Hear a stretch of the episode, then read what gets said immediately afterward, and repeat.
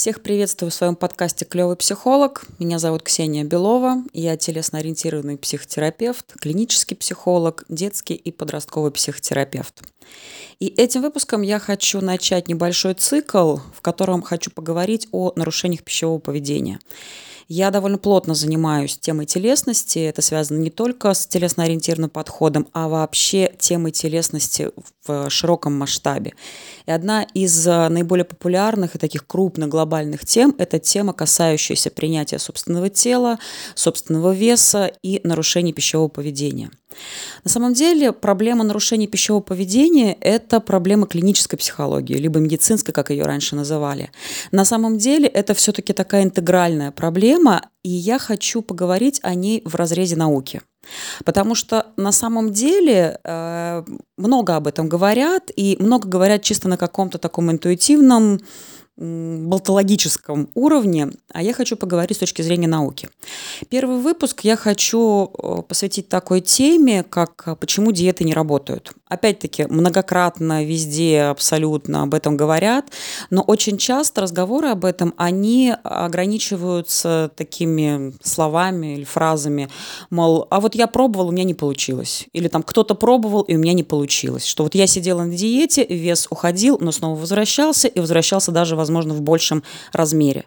Но почему так происходит на самом деле, как это обусловлено и психологически, и физиологически с точки зрения эволюции, биологии человека, об этом очень многие не знают. Хотя на самом деле есть уже довольно много источников, много книг, которые об этом говорят. В этом смысле мне очень нравится книга Миглинской Э, стоп-срывом перееданием, и в ней как раз с точки зрения науки рассматривается этот аспект. Ну, отчасти опираясь на эти же знания, понятно, что это не она сама их придумала, а тоже использовала те знания, которые есть. Вот опираясь на эти знания, я тоже хочу об этом поговорить. Но сначала такой небольшой экскурс в прошлое, тоже, чтобы было понимание, что эта тема, тема неработающих диет, тема э, неработающего ограничительного поведения и даже тема, которая приводит к гораздо большим проблемам, чем изначально, когда человек принимает решение сесть на диету. Э, на самом деле эта проблема довольно давняя. И одним из самых ярких таких исследований и э, событий на эту тему. Это так называемый голодный эксперимент, который проводился в 1944 году, в 1944 году в Миннесоте а, таким доктором, физиологом по имени Ансель Кис. И проводился эксперимент с какой целью? Для того, чтобы понять, как реабилитировать людей, которые страдали от голода э, в военной Европе, которые были абсолютно истощены от голода, потому что было непонятно, а как их возвращать к нормальной жизни, как их реабилитировать. И с этой целью был проведен эксперимент, получивший название «Голодного», и у него был такой план. В течение трех месяцев э, все испытуемые, они питались нормально, обычно. Их рацион составлял примерно 3,5 тысячи килокалорий в день. Все это сопровождалось нагрузками, в том числе интеллектуальными, физическими, какой-то повседневной рутиной.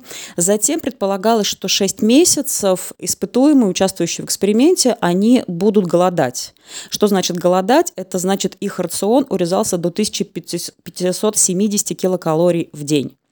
1570. Это к вопросу о том, кто сидит на 1200, 1000 и меньше – я специально на этом делаю акцент, и нужно запомнить эту цифру. И на таком питании они должны были находиться 6 месяцев. Это питание было довольно ограниченным. Оно в основном состояло из э, картофеля, брюквы, редьки, каких-то зерновых. Иногда в меню добавлялись э, небольшое количество мяса, сахара, масла и так далее. Но это было все-таки довольно редко. И затем оставшиеся три месяца, а весь эксперимент, он планировался на год, э, должна была быть реабилитация адаптация когда испытуемые должны были быть уже на нормальном питании, постепенно там э, составлялась определенная программа для того, чтобы отследить, а как этот процесс происходит. Участвовали в этом эксперименте 36 мужчин, хотя подавших заявки было намного больше, было 400 заявок, и Ансель Кис, он даже не ожидал, что будет такое количество. Все те, кто участвовал в этом эксперименте, так называемые отказники совести, которые не желали принимать участие в военных действиях в силу разных причин. И э, там их очень интересным способом зазывали, и э, основной акцент делался на том, что поголодав, эти мужчины могли помочь накормить в будущем детей. На брошюре, на обложке как раз был изображен ребенок и такой слоган. Поэтому желающих было много, и первоначально в первые три месяца было все абсолютно ровно, они были довольны, счастливые. Было отобрано 36 здоровых мужчин, средняя масса которых была около 70 килограмм. Чаще всего они не имели никаких заболеваний, были физически активные, в общем, здоровые, такие полноценные мужчины. И питались три месяца на 3000 э, с половиной килокалорий. Затем наступило самое интересное. И что самое главное, когда их рацион был урезан и в плане разнообразия продуктов, и количества килокалорий, уже буквально через 2-3 недели изменения, которые с ними произошли, были очень значительными. Причем это касалось и телесности, и психического состояния. Во-первых, конечно же, начали наблюдаться э, очень резкие скачки настроения, начала наблюдаться астенизация, либо наоборот истерические реакции, депрессия. И те мужчины, которые раньше с удовольствием обсуждали темы секса, удовольствия, женщин и так далее, теперь не проявляли к этому практически никакого интереса. Главным их интересом была еда. Они все время о ней говорили, они об этом думали, они рассуждали о том, какой они ресторан откроют после того, как будет завершен эксперимент, или как они начнут заниматься сельскохозяйственной деятельностью. То есть все крутилось вокруг этого. Более того, сами ритуалы, связанные с едой, они стали очень такими продуманными, очень длительными. Мужчины добавляли воду, например, э, себе в еду для того, чтобы казалось, что объем ее больше. Или стали жевать намного больше жвачки, пить воды, пить э, зеленого чая, черного кофе, потому что это можно было употреблять в неограниченном количестве. Ну и, соответственно, все это крутилось вокруг еды.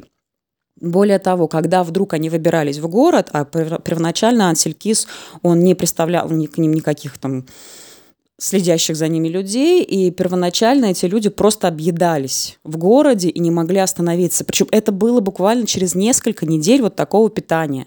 Да, у них по-прежнему сохранялась физическая нагрузка, у них по-прежнему сохранялись занятия. Более того, это были такие довольно серьезные интеллектуальные занятия. Они занимались... Э, политразвитием, э, политвоспитанием, занимались иностранными языками, потому что считалось, что после завершения эксперимента эти люди будут отправлены в Европу для того, чтобы работать уже на месте, там, при посольствах, при каких-то организациях, занимающихся реабилитацией людей. Поэтому у них была довольно большая нагрузка. Но через какое-то время никакого желания чем-либо заниматься и сил у них не было. Более того, они испытывали постоянный холод, поэтому даже летом ходили в куртках. Они просили подавать еду как можно более горячей. Кормили их, кстати, два раза в день, а, полдевятого утра и в пять вечера. 1570 килокалорий, еще раз повторяю, и даже иногда было мясо и сахар. И уже довольно скоро э, с двумя участниками произошла такая ситуация, что их пришлось не просто э, из проекта вывести, а поместить в психиатрическую больницу. Одного точно. Потому что человек просто не выдерживал, у него был такой уровень депрессии, что он просто грозился убить и себя, и антилекисы, и вообще что-то сделать э, в этой ситуации. Стало понятно, что человека нужно убирать из этих жутко травмирующих для него условий. На самом деле очень многие женщины, очень многие девушки, да и мужчины некоторые живут в, таки, в таком режиме очень-очень много лет, а потом удивляются, а почему такое состояние психологическое и даже психическое, да, и откуда берутся затем даже психические нарушения, анорексия, булимия. Ведь на самом деле это диагнозы хоть их ставят, во всяком случае, у нас в стране еще не так часто, да, но это диагнозы, этим занимается, как я уже говорила, психиатрия, этим занимаются клинические психологи при реабилитации. И вот эти мужчины, некоторые из которых даже не дотянули вот этих шести месяцев. А, по-моему, эксперимент был завершен несколько раньше, то есть процесс реабилитации начался раньше, потому что все это привело к тому, что помимо психологических, таких психических изменений, изменений настроения, состояния, э, даже вегетативные изменения были. То есть уменьшался объем сердца, объем легких, очень сильно снизилось кровяное давление. То есть все вот это, вот такое ограниченное питание в течение нескольких месяцев приводило просто к катастрофическим результатам аппаратом. И затем, когда приступили к реабилитации, начали потихоньку добавлять э, определенное количество килокалорий, и выяснилось, что меньше чем 4000 килокалорий на полноценном питании не реабилитируют этих мужчин а те, у кого рацион был увеличен незначительно, там на 500-800 килокалорий, они не восстанавливались вообще. При этом даже добавление в их рацион каких-то витаминов, минеральных добавок, оно не приводило к результатам. То есть важна была калорийность питания, полноценность питания для того, чтобы организм восстанавливался. И в итоге, спустя несколько месяцев, большинство этих мужчин, да, они восстановились. Причем восстановилось не только их физическое состояние, но и психическое, психологическое. Они стали снова более жизнерадостными, у них появились интересы, кроме еды. Но как последствие э, стал набор веса. И очень у многих вот этот первоначальный вес, нормальный, в 70 килограмм, он был превышен в полтора раза, например, когда мужчина стал весить около 100 килограмм. Потому что в течение нескольких месяцев и уже после самого эксперимента они просто не могли остановиться есть. И потребляли количество килокалорий от 5 до 10 тысяч в день. При этом, естественно, нагрузки физической, которая бы все это реализовывала, не было. Опять-таки, это была такая в основном углеводистая пища, такая довольно бесполезная, можно так сказать, которая копила в организме жир. И в итоге появились следующие проблемы. То есть ушли проблемы там, астонизации, органы, кстати, вернулись в норму, стали нормального размера первоначального, но появилась одышка из-за веса, и потом многие уже всю жизнь боролись с нарушениями пищевого поведения. Да, кто-то из них вернулся в норму, кто-то нет, потому что все-таки вот это вот понимание, что это эксперимент, хоть он для них был довольно жесткий, он все-таки позволил в итоге взять как-то себя в руки, нормализовать свое психологическое состояние, психическое и физическое уже как результат. Я это все к чему? Эти мужчины находились, ну, грубо говоря, на диете, на ограничительном питании э, буквально полгода – причем это питание в 1570 килокалорий. Не так уж мало, как бы на наш взгляд, да, и на взгляд тех, кто говорит, что больше тысячи есть, это вообще грех, разврат, и невозможно это делать. И к каким последствиям это привело. Но Откуда вот этот вот вопрос, то есть помимо того, что в принципе усугубляется состояние, ухудшается состояние, откуда вот это вот э, снова качели, то есть почему вес возвращается и возвращается даже в большем э, размере чаще всего, и почему на самом деле диета не работает, почему сила воли не работает. А за все за это у нас ответственна часть мозга, которую э, один из американских ученых, который занимался исследованиями мозга и э, вывел такую теорию триединого мозга, Маклин, он говорил о том, что у нас есть э, так называемый рептилоидный, либо ретикулярный мозг, ретикулярная формация его еще называют, такая древняя структура мозга, которая ответственна в буквальном смысле за выживание. То есть еда, сон, безопасность, передвижение, размножение, то есть все то, что обеспечивает нашу психическую деятельность, за это отвечает очень древняя структура мозга. Лурия в свое время, он тоже э, разрабатывал теорию и говорил о функциональных блоках мозга, и тоже говорил о первом блоке, в котором как раз э, реализуются эти психические функции. И поэтому, когда вот этот наш древний мозг, самый-самый первый, он э, понимает, что что-то угрожает здоровью, что-то угрожает жизни, а диета и сильное ограничение питания, что это как не угроза для него. И одно дело, когда это там день, два, три, или как-то один раз в течение какого-то периода, или не очень значительное сокращение пищи, мозг-то как бы наблюдает со стороны, да, ну на самом деле не наблюдает, но это так, я утрирую. И он смотрит, а что будет дальше происходить? Но если мозг тело питают там, тысячу килокалориями или даже пол, полутора тысячам килокалорий, при этом есть физические нагрузки, при этом есть какая-то своя социальная жизнь, активная деятельность, и так происходит более-менее длительное время, мозг понимает, что-то не то, надо спасаться, надо спасать тело. И тогда он начинает предпринимать всевозможные для этого механизмы. Во-первых, он сразу переходит в режим энергосбережения – сразу замедляется метаболизм. Ну, не сразу, но спустя какое-то время, довольно скорое, метаболизм замедляется. И тогда, естественно, потребление и э, вот, вот расходование этих килокалорий, оно становится меньше. Отсюда очень частые вопросы, а почему вот я там питаюсь на тысячу килокалорий, да, а я не сбрасываю вес? Ну, тут на самом деле, во-первых, может быть много разных причин, и это касается в том числе состояния здоровья, но если откинуть чисто такие медицинские аспекты, да, очень часто это заторможенный метаболизм, который еще и тормозится, кроме всего прочего, очень низкой э, физической активностью. Потому что человек, который питается там, на тысячу килокалорий в день, и у которого есть при этом работа, дети или даже без детей, но какая-то жизнь, и в конце концов просто его жизнедеятельность, которая требует определенное количество энергии, и у человека, у этого организма просто нет сил заниматься чем-то еще. И тогда, получается, он прям на минималках идет. И при этом организм складирует вообще все, что можно. И ладно, например, если ситуация там, с диетой, с каким-то ограничительным питанием произошла, там, человек сделал для себя какие-то выводы или даже сбросил вес и как-то его сохранил и вернулся к обычной нормальной жизни, нормальному питанию, тут как бы мозг расслабляется, хотя бдит. Но если человек на протяжении своей жизни или на протяжении длительного периода постоянно увлекается ограничительным питанием и ограничительным пищевым поведением, то каждый следующий раз мозг уже сразу понимая, ага, нас снова морят голодом, у нас снова чуть ли не война, и надо быстренько-быстренько мобилизоваться. И он мобилизуется. Он тормозит метаболические процессы, он тормозит расходование энергии, он тормозит какие-то эмоциональные э, аспекты, он делает жизнь человека менее ярким. То есть все для того, чтобы сберечь и складировать как можно больше получаемой энергии на будущее, чтобы спасти организм. Потому что так это работает.